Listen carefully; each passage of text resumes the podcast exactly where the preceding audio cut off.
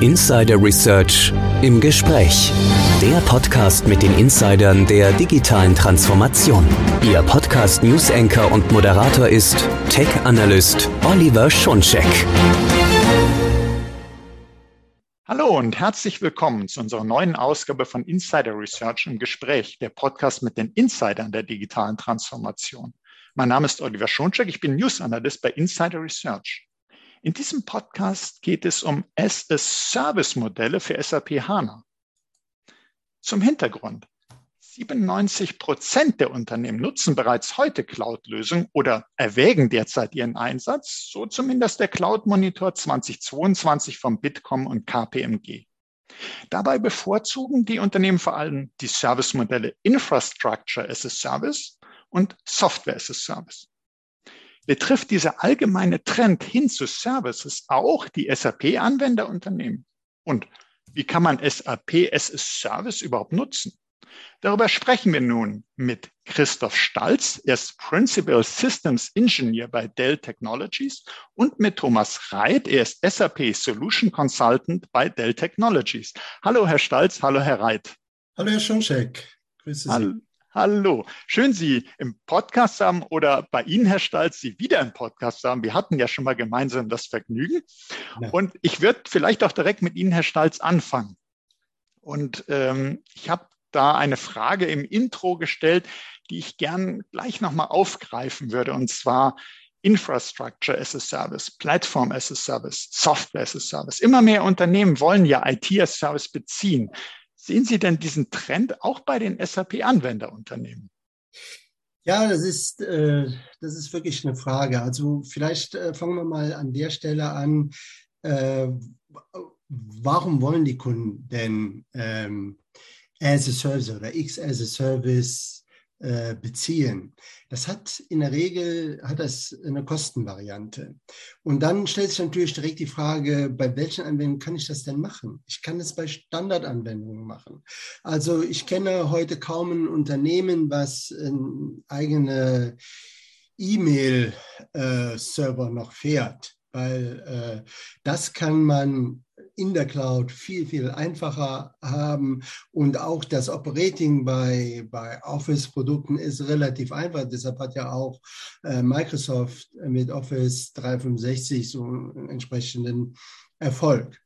Bei SAP sieht es ein bisschen anders aus. Da gibt es ja auch von der DSAG und von der ASUG vom letzten Jahr entsprechende äh, Befragungen der Kunden und da wurde ja gesagt, ja, ähm, dass man doch bei 80 Prozent der Befragten äh, das SAP lieber on-prem oder in der Private Cloud haben will. Das heißt also, man äh, unterscheidet ganz klar, was gebe ich in die Public Cloud ab und was in die Private Cloud.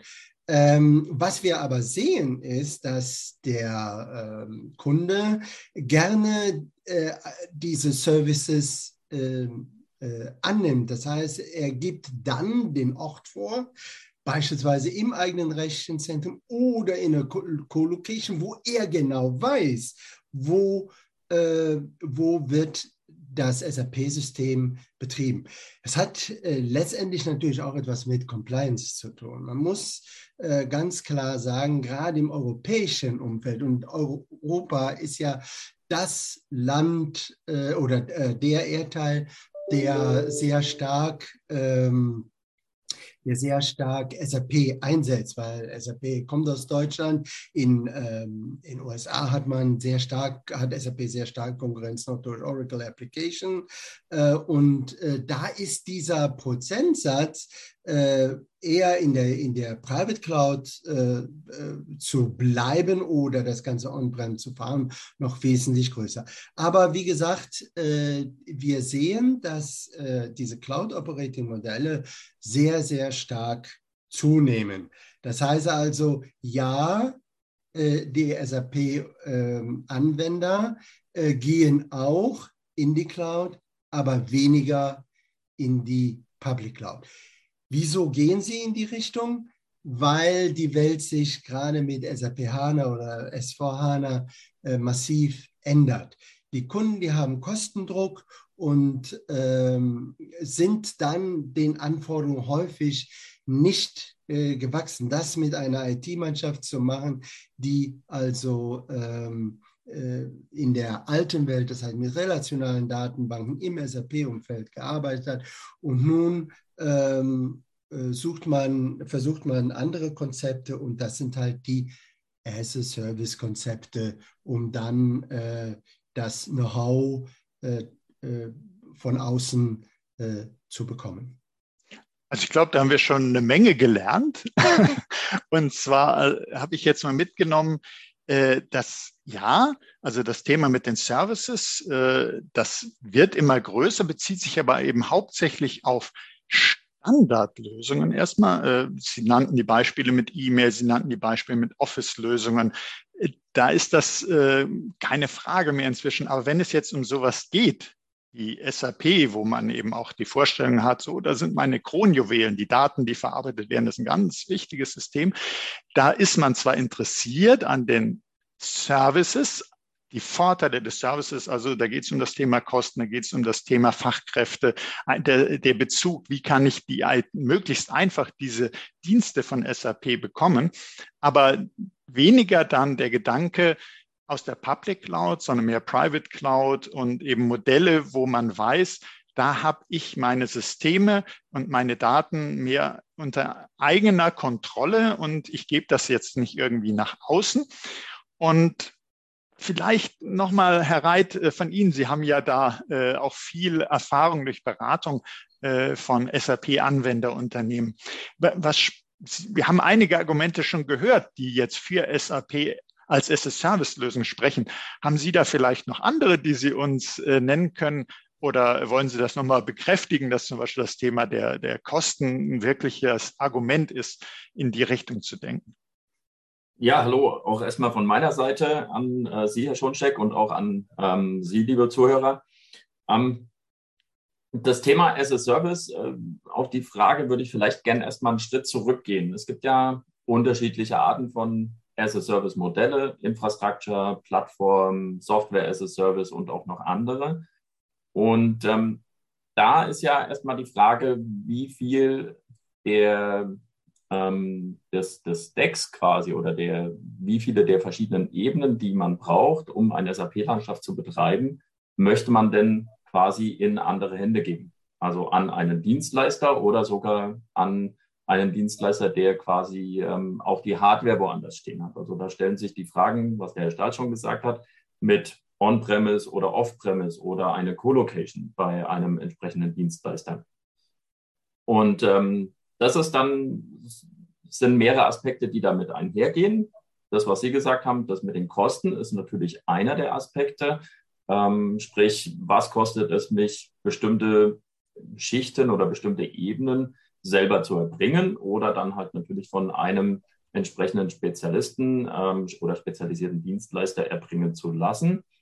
Und ähm, dann natürlich auch die, die Frage, habe ich denn die Möglichkeiten, überhaupt? Habe ich denn die Rechenzentrumsplätze, den Raum dafür? Habe ich ähm, den entsprechenden Strom, Kühlungsmöglichkeiten, ähm, um das Ganze in den eigenen Rechenzentren vorzuhalten?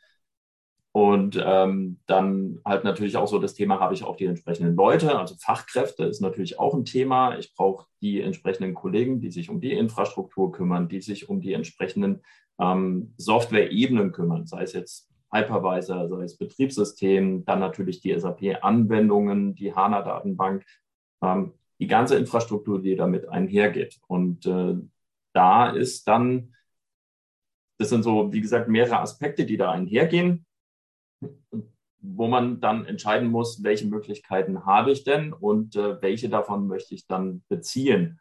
Und ähm, die verschiedenen as-a-Service-Lösungen sind auch eine Unterscheidung Richtung Individualisierung oder Standardisierung. Denn je mehr ich quasi in externe Hände gebe, so normalerweise der Fall, desto mehr Standardisierung habe ich auch in dem ganzen Stack mit Hardware, Betriebssystem und dann die entsprechenden Applikationen obendrauf.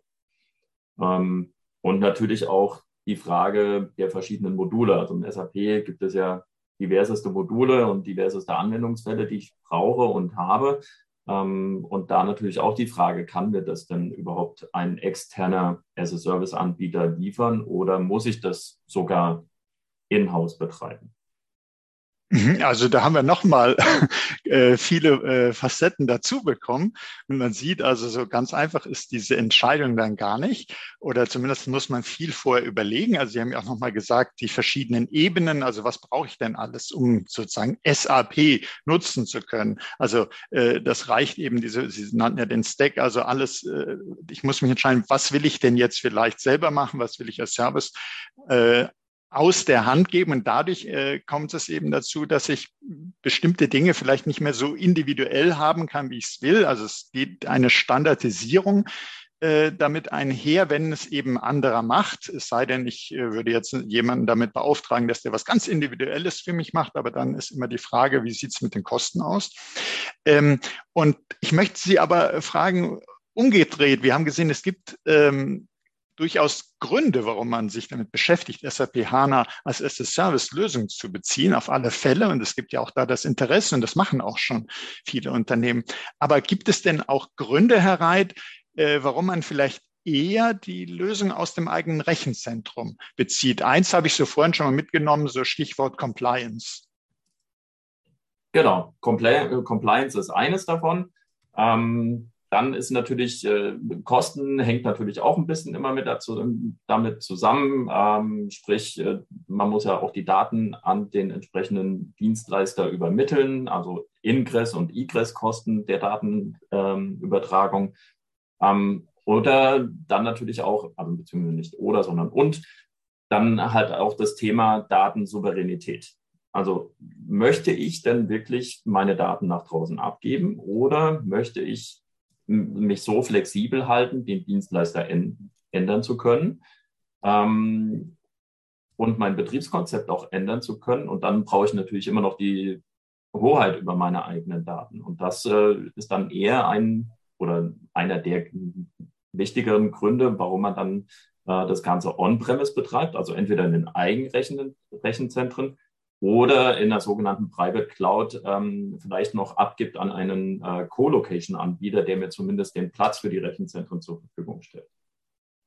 Mhm, jetzt, jetzt haben wir ja vorhin gesehen, dass generell sage ich jetzt mal so leicht hin, würden das die Unternehmen eigentlich alle gerne irgendwie als Service haben, weil es die Vorteile sind. Aber dann ist eben der Punkt, äh, die Public Cloud, nee, lieber nicht, lieber Private Cloud. Äh, aber es gibt ja Lösungen und äh, da weiß ich auch, auch von Dell Technologies, äh, dass man so etwas als Service machen kann. Hab aber immer noch die Wahl, äh, dass ich das selber oder dass ich es betreiben lasse, Colocation, äh, dass das für mich gemacht wird. Herr Stalz, was sind denn die besonderen Vorteile und Möglichkeiten von Dell Technologies Apex vor SAP? Ja, äh, erstmal generell, ähm, äh, die as-a-Service-Modelle werden ja unter anderem auch dafür genutzt, um halt schneller zu sein. Also wir haben ja mittlerweile auch einen äh, Druck, ähm, die Migration äh, durchzuführen. Ähm, die dauert eine bestimmte Zeit und jetzt äh, sehen manche Unternehmen natürlich auch, dass sie vielleicht nicht schnell genug sein werden. Und da kann ich ja natürlich dadurch, dass ich einen Teil abgebe, zum Beispiel den, äh, den Infrastrukturbetrieb, kann ich natürlich auch äh, Zeit sparen. Ähm, ein weiterer Punkt oder Vorteil von äh, Dell Technology, von der Apex-Lösung, äh, ist natürlich äh, äh zu sehen in dem Nachteil äh, der Public Cloud. Und zwar die Unternehmen ähm, möchten gerade was SAP angeht. Das ist bei, bei, bei, bei Produkten wie E-Mail oder Office ganz anders. Aber gerade bei SAP möchten Sie eigentlich die Infrastruktur nicht mit einem äh, anderen Kunden des Outsourcers scheren. Ja, also sie möchten ihre eigene Infrastruktur haben, weil sie wissen genau, dass äh, man äh, Spitzen hat und die Spitzen müssen auch bedient werden. Und dann äh, äh habe ich natürlich in der Public Cloud gegebenenfalls ähm, schere ich meine Infrastruktur. Und hier hat man die Befürchtung, ob sie jetzt berechtigt ist oder nicht, dass man in der gescherten Infrastruktur vielleicht äh, zu kurz kommt. Der nächste Punkt ist die Örtlichkeit. Bei ähm, Dell Technology Apex äh, ist es so, dass ich selbst sagen kann, wo, das, wo äh, die Infrastruktur steht. Sie kann in meinem Rechenzentrum stehen. Das heißt, ähm, äh, ich liefere dann als äh, Beistellung das Rechenzentrum.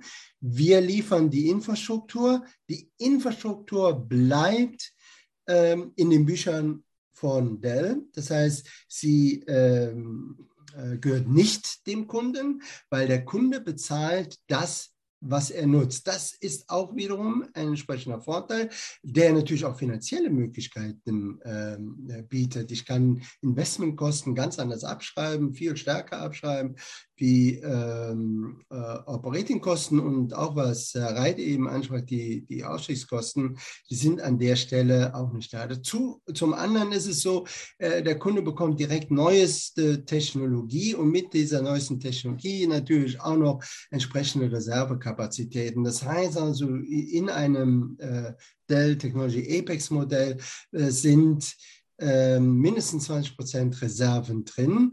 Und hier werden auch äh, Infrastrukturen aufgebaut und abgebaut. Je nachdem, wenn äh, gesehen wird, aha, Moment, äh, der Kunde äh, braucht nicht das, was vorher prognostiziert worden ist, dann wird es auch für ihn äh, preiswerter. Aber in der heutigen Zeit kommt noch ein anderer Vorteil hinzu. Das sind die Lieferzeiten. Ähm, wenn wir das klassische Modell nehmen, das klassische Apex-Modell, sieht das so aus, dass der Kunde auf eine Konsole zugreift, auf eine Apex-Konsole oder Cloud-Konsole zugreift, dort einfach seine äh, äh, Leistungen bucht und äh, innerhalb von elf Tagen äh, steht die Infrastruktur zur Verfügung. Das ist natürlich eine Frage, wie ist das möglich? Das ist deshalb möglich, weil wir genau wissen, was, äh, was Kunden abfordern. Und äh, dadurch sind wir natürlich in der Lage, auch ein genaues Forecasting zu machen, sodass wir die Komponenten haben. Und Lieferzeit ist schon eine sehr wichtige Geschichte.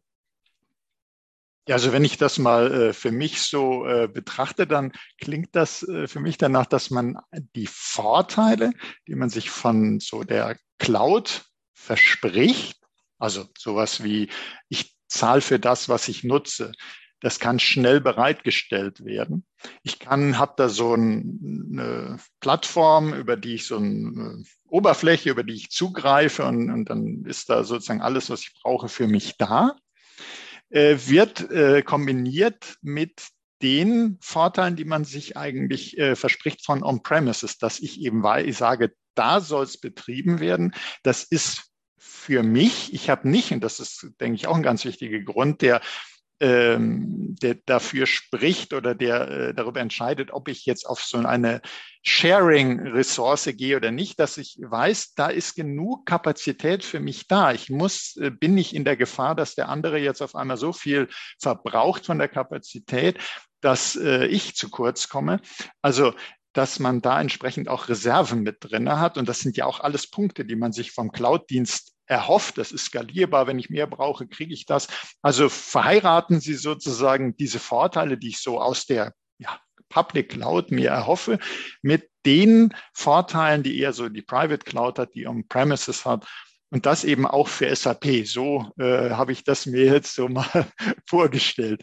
Ja, da haben Sie äh, vollkommen recht. Äh, es kommt, äh, wir haben sogar einen Service äh, noch on top äh, gesetzt. Und zwar kann man gerade was das SAP-Umfeld angeht, ähm, kann man äh, über SAP Rise on Dell Apex die Apex-Umgebung äh, direkt über SAP beziehen. Sie wissen oder die meisten Kunden wissen, dass Subrise ist ja die Cloud-Lizenz von SAP, die eigentlich auch nur über SAP verkauft wird und die wurde auch in der Vergangenheit ähm, ausschließlich über die Hyperscaler äh, vermarktet. Und da hat SAP gesehen, ah, das äh, äh, ist nicht alles, sondern äh, Kunden gehen, wie ich es eben schon mal sagte, bei der äh, bei DSAG oder ASO, ähm, äh, die haben ja festgestellt, 80 Prozent äh, gehen ähm, lieber auf äh, On-Premise oder äh, äh, Private Cloud. Also musste hier ein Angebot her. Und da äh, ist die SAP auch auf uns zugekommen und ähm, verkauft jetzt quasi das Apex-Modell in ihrer Lizenz, sodass wir dann sogar ein Software as a Service haben. Das heißt, also der Kunde braucht sich dann an der Stelle um nichts mehr zu kümmern. Ja, und das klingt äh, so spannend, denke ich, in einer doch so komplizierten Zeit, in der wir leben, dass ich nochmal äh, von Ihnen, Herr Stalz, gerne nochmal äh, hören würde, wenn man jetzt sagt, S4HANA as a Service, das ist wirklich interessant. Also vielleicht nochmal so mehr oder minder auch zusammenfassend an dieser Stelle. Was braucht es denn alles dazu? Dass, wenn ich jetzt sage, ich möchte das haben, äh, was, was brauche ich? Ja, also es gibt, es gibt ja die beiden Modelle, dass ich erstmal nur die Infrastruktur as a Service über Apex bekomme. Dann brauchen wir natürlich, um das dimensionieren zu können, ähm, äh, die entsprechenden Leistungsdaten äh, aus den SAP-Systemen. Die SAP bietet hier zwei Tools an. Einmal äh, das, den SAP Quick ähm, äh, der dann häufig für einen Greenfield Approach äh, hergenommen wird. Das machen Kunden an der Stelle, wenn sie sagen, äh, wir wollen nochmal komplett neu aufsetzen, wollen die Vergangenheit Vergangenheit lassen und äh, fahren jetzt einen Greenfield Approach oder Brownfield Approach. Dafür gibt es dann den ähm, entsprechend äh, SAP HANA äh, Sizing Report und diese Daten brauchen wir, um äh, diese Dimensionierung äh, vornehmen zu können. da SAP hier äh, spezielle Anforderungen stellt, läuft es bei uns unter Dell Apex Custom. Das heißt also, hier wird genau auf den Anwendungsfall dann das Sizing und die Konfiguration ähm, aufge aufgebaut. Ähm, wenn der Kunde sagt, ja, ich möchte ein äh, rundum Sorglospaket haben, das heißt also, ich möchte mich auch um die Lizenz nicht mehr zu kümmern, dann ähm, äh, wird ein Workshop notwendig. Der Workshop äh, wird gestaltet durch die SAP und die SAP nehmen jetzt die Anwendungsdaten äh, auf äh, und wir machen dann ähm, äh, das sogenannte Mapping auf Apex und stellen dann dieses äh, der SAP bereit und der Kunde bekommt an der Stelle äh, eine Rechnung. Äh, wir haben in dem Zusammenhang haben wir ein Baukastensystem entwickelt, äh, wo wir, äh, was wir gerade bei SAP Rise und Dell Apex anwenden, um halt dann auch nicht einen Fundes, also Dell hat ja sehr, sehr viele Produkte. Wir haben sie explizit reduziert auf äh, den Anwendungsfall ähm, SAP HANA, S4 HANA und sind dadurch natürlich auch in der Lage, äh, schnell zu liefern. Das, ist, äh, das sind so die Voraussetzungen, die wir brauchen. Auf der einen Seite äh, Daten vom Kunden, auf der anderen Seite Ergebnisse aus dem Workshop mit dem Kunden. Der Kunde muss sich natürlich darüber im Klaren sein, dass sich seine Organisation etwas ändert. Sobald ich Cloud-Services äh, reinhole, ändert sich, äh, ändern sich halt auch Zuständigkeiten und das muss natürlich ein Kunde an der Stelle mitmachen. Mhm, da, da denke ich, das ist ein sehr guter Punkt, auch dass ich äh, den Herrn Reitmer frage, der ja äh, viele SAP-Anwenderunternehmen unterstützt, berät.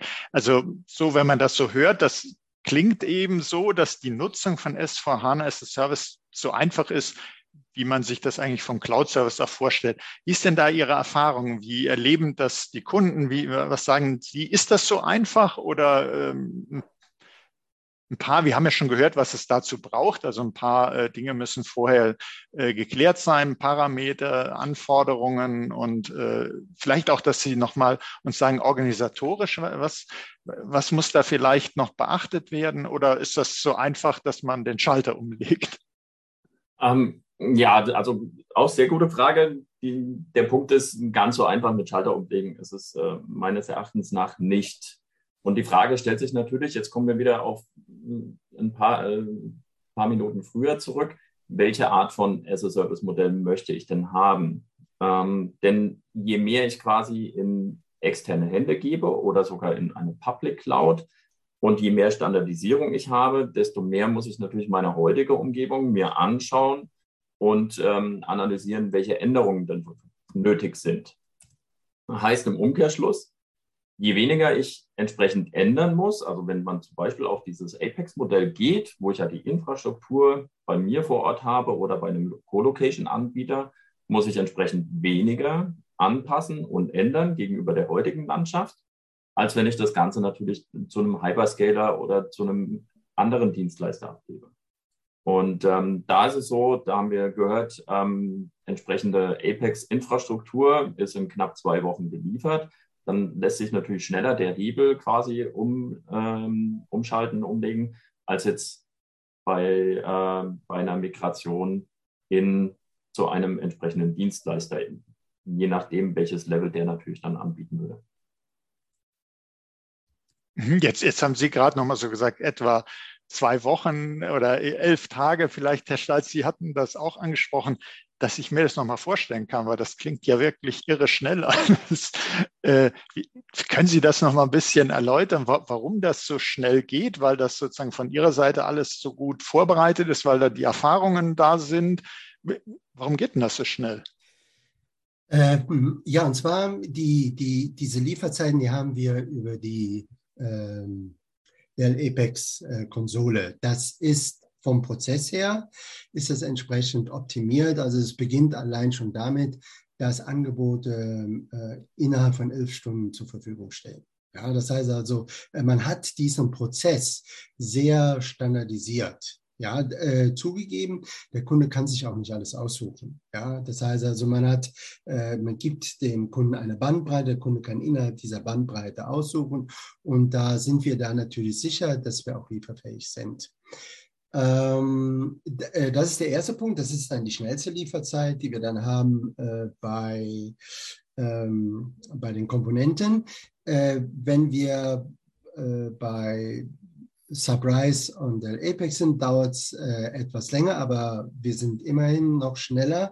Das erreichen wir dadurch, dass wir ähm, auch hier das Baukastensystem haben ja, und dadurch genau wissen, was ist in dem Baukastensystem, äh, wie sind die Lieferzeiten im Baukastensystem und da sind, äh, da versuchen wir das Ganze natürlich sehr weit zu optimieren, weil wir auch festgestellt haben, es ist ein Kriterium die Lieferzeit. Ja, oder die Bereitstellungszeit. Bei as a Service geht es ja um Bereitstellungszeiten.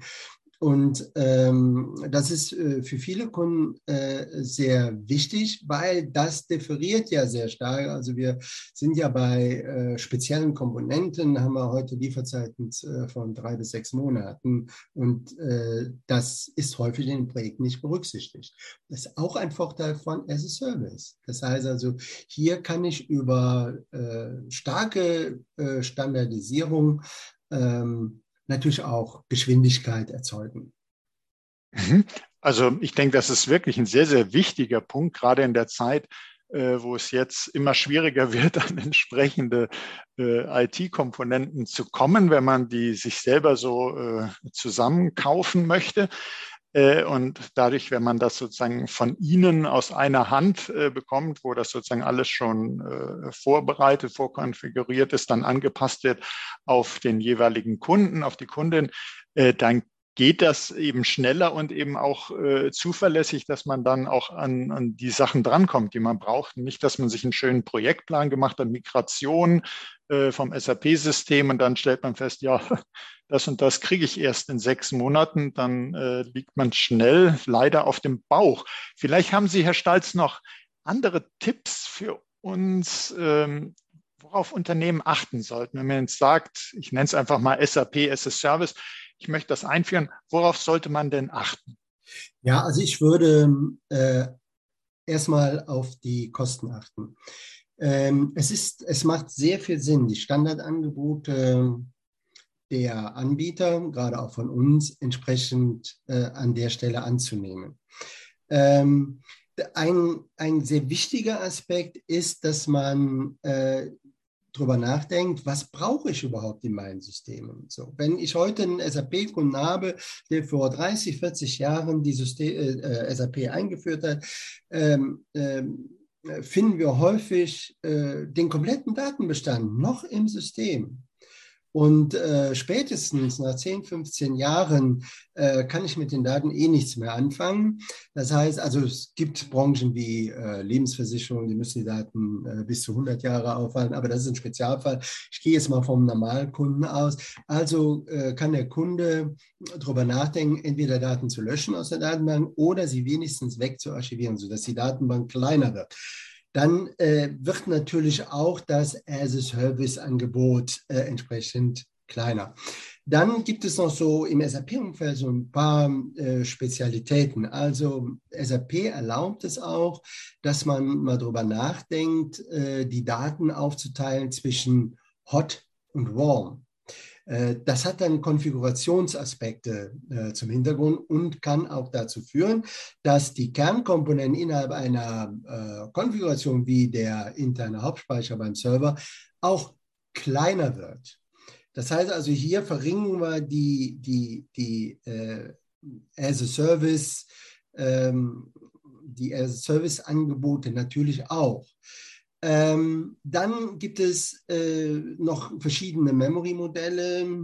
Äh, Persistent Memory ist da so ein äh, Stichwort, ähm, wo man weitere Optimierungen äh, äh, herausholen kann, die direkt auf die Kosten ähm, schlagen. Und deshalb äh, sollte man hergehen und dieses Projekt optimal vorbereiten. Also je mehr Sie vorbereiten, äh, so ist meine Erfahrung, je mehr Kosten können Sie an der Stelle einsparen.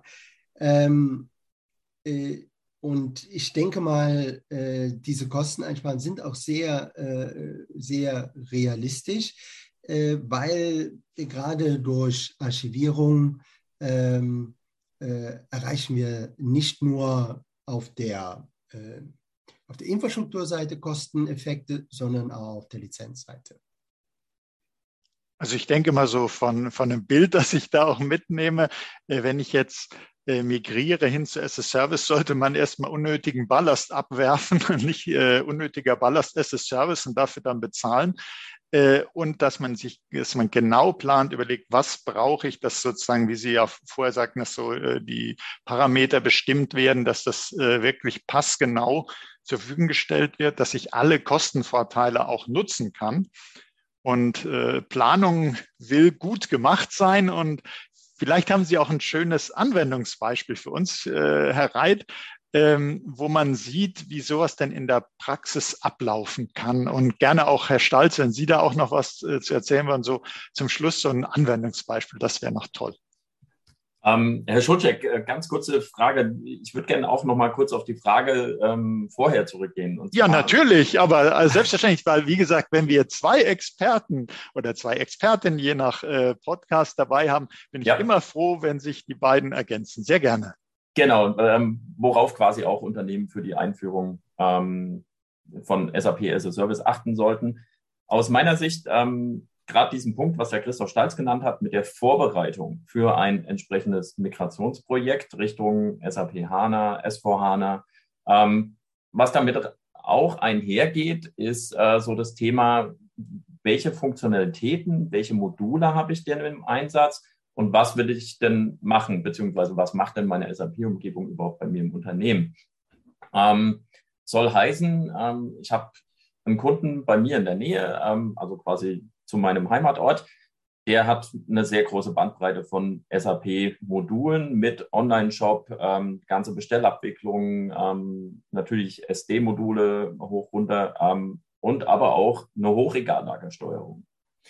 Jetzt ist es so, wenn man natürlich ein bisschen ländlicher wohnt, dann hat man nicht unbedingt mehrere, zum Beispiel, also das ist einer der Aspekte, der zu beachten ist, dann hat man nicht unbedingt mehrere ähm, Internetleitung von verschiedenen Providern. Ähm, das heißt, wenn ich meine Daten rausgebe und as a Service als Off-Premise betreiben lasse, ähm, was passiert denn, wenn jetzt auf einmal bei einem Straßenbau der Bagger das Kabel durch, äh, durchreißt?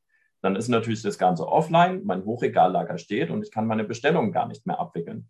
Und das ist jetzt auch einer der Punkte, sprich, ich muss wissen, welche Funktionen oder was mein SAP überhaupt macht, wie kritisch ist das Ganze, geht das überhaupt extern, muss ich sogar on-premise betreiben. Ähm, und das fällt halt auch mit in die Vorbereitung mit hinein. Das denke ich ist ein ganz, ganz wichtiger äh, Punkt, dass dass man eben schauen muss, äh, wie steht es um die Verfügbarkeit der Daten, äh, Ausfallsicherheit, dass ich, was kann ich denn nach draußen geben, nicht nur aus Gründen, sagen wir, Datenschutz in Kundendaten oder was, ist das da auch sicher genug, wenn es woanders ist, sondern wie unternehmenskritisch sind die denn? Kann es sein, wenn ich jetzt keinen Zugriff auf meine Daten habe, dann steht alles? Und da gibt es also ganz, ganz viel äh, zu bedenken. Und ich möchte Sie trotzdem nochmal, das war ja schon äh, ein Anwendungsbeispiel, vielleicht haben Sie noch, noch gerade so zum Schluss einen Use Case für uns, äh, dass man nochmal sieht in der Praxis, wie, wie ist sowas abgelaufen? Genau. Ähm, einer unserer Kunden ist ähm, die Entrus und Hauser, ähm, sitzen in Weil am Rhein ähm, und ähm, die standen vor ein paar Jahren ähm, vor der Entscheidung, ihre damals klassische SAP-Umgebung, ähm, die auf IBM Power lief, ähm, standen die vor der Frage, was mache ich damit? Wir müssen nach HANA gehen und das Ganze da natürlich ähm, entsprechend weiter voranbringen, auch mit der digitalen Transformation, Transformation die ähm, bei der Interesse Hauser auch permanent stattfindet. Und ähm, die haben sich letztendlich dafür entschieden, das Ganze auf einer x86, also auf einer Intel-basierten Infrastruktur zu standardisieren, mit VMware auch virtualisiert. Und ähm, einer der Hauptgründe war auch das Ganze mit der restlichen IT-Infrastruktur, die jetzt gar nichts mit SAP zu tun hatte, sondern die ja quasi auch bei dem Kunden ähm, da ist, das Ganze zu standardisieren. Das heißt, ähm, die gleichen ähm, Prozesse für ähm, ähm, quasi Provisionierung, Bereitstellung von virtuellen Maschinen, von den entsprechenden Services, die dann da drin laufen, ähm, bis hin zu dem Thema Datensicherung, Backup der Daten, ähm, auch das Thema Hochverfügbarkeit, also Redundanz, ähm, Spiegelung in ein zweites Rechenzentrum. Was passiert, wenn verschiedene Themen ausfallen? Wie kann ich das dann wiederherstellen? Und da das natürlich auch an die Prozesse der restlichen IT-Infrastruktur mit anzu, ähm, quasi anzugleichen, und hier nicht ähm, unterschiedliche Infrastrukturen, unterschiedliche Prozesse vorhalten zu müssen. Ja, vielleicht noch eine kleine Anmerkung von meiner Seite. Ich war auch in diesem Projekt äh, drin. Ähm, sehr schön bei diesem Projekt ist, dass es schon abgeschlossen ist. Das heißt, das ist jetzt einige Jahre schon produktiv. Und ähm, Anderson Hauser hatte 192 SAP R3-Systeme. Und sie haben konsolidiert auf 90. Das heißt also, über die Hälfte ist weggefallen. Wieso war das möglich? Weil SAP HANA äh, und damit auch S4 HANA neue Funktionalitäten bereitstellte. Wo man früher vielleicht ein separates Business Warehouse brauchte, kann man das heute direkt in der Anwendung machen. Und diese Möglichkeiten hat man natürlich genutzt. Und was ich auch sehr spannend fand, war äh, der Ansatz den äh, Anderson Hauser an der Stelle gemacht hat. Anderson Hauser ist von einem allgemeinen Operating-Modell äh, ausgegangen und hat dann einfach gesagt, okay, was brauchen wir, um halt unsere, äh, um halt unsere Verfügbarkeit äh, zu gewährleisten. Und man hat Standard SLAs definiert, unabhängig äh, jetzt äh, ob es sich um SAP handelt oder was anderes. Man hat es generell festgelegt. Und das äh, bietet dann auch die Möglichkeit, dass ich solche SLAs zügig realisieren kann. Ja, wenn ich Spezial-SLAs habe, dann ist es häufig so, dass diese speziellen SLAs dann äh, auch Zeit brauchen, bis sie mal implementiert sind. Und das hat Anderson Hauser sehr schön mit einem allgemeinen Operating-Modell äh, geschafft. Und dann natürlich auch Kosten gespart, weil äh, man ein allgemeines Operating-Modell hatte und nicht so viele Nischen wie zum Beispiel eine SAP-Nische. Ich glaube, das war so zur Abrundung noch ein sehr, sehr schönes Anwenderbeispiel, äh, wo man sieht, was alles möglich ist. Zum einen durch den Wechsel auf äh, SAP HANA und dann aber auch äh, wenn man sich überlegt, standardisieren und Services beziehen und was da eben möglich ist. Das äh, macht neugierig auf mehr und wir haben natürlich auch äh, zu diesem Podcast wieder hilfreiche Show Notes.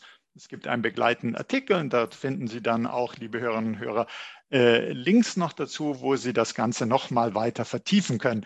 Und an der Stelle möchte ich Ihnen beiden, Herr Stalzen, Herr Reit, ganz herzlich danken für diese spannenden Insights zu den Services rund um SAP HANA, S4 HANA. Und ja, herzlichen Dank auch für Ihr Interesse, liebe Hörerinnen und Hörer, dass Sie auch diesmal mit dabei waren und seien Sie auch das nächste Mal dabei wenn es heißt Insider Research im Gespräch, der Podcast mit den Insidern der digitalen Transformation. Und solche Insider, wie unsere beiden Gäste, der Herr Stalzen, Herr Reit, können eben aus der Praxis erzählen, äh, sind in solchen Projekten und können da wirklich hilfreiche Tipps geben. Wenn es Ihnen gefallen hat, abonnieren Sie doch unseren Podcast. Sie finden uns auf allen führenden Podcast-Plattformen. Das war Oliver Schoncheck von Insider Research im Gespräch mit Christoph Stalz und Thomas Reit von Dell Technologies. Herzlichen Dank nochmals an Sie beide. Ja, vielen Dank auch an Sie, Herr Schoncheck. Vielen Dank auch von meiner Seite. Sehr gerne.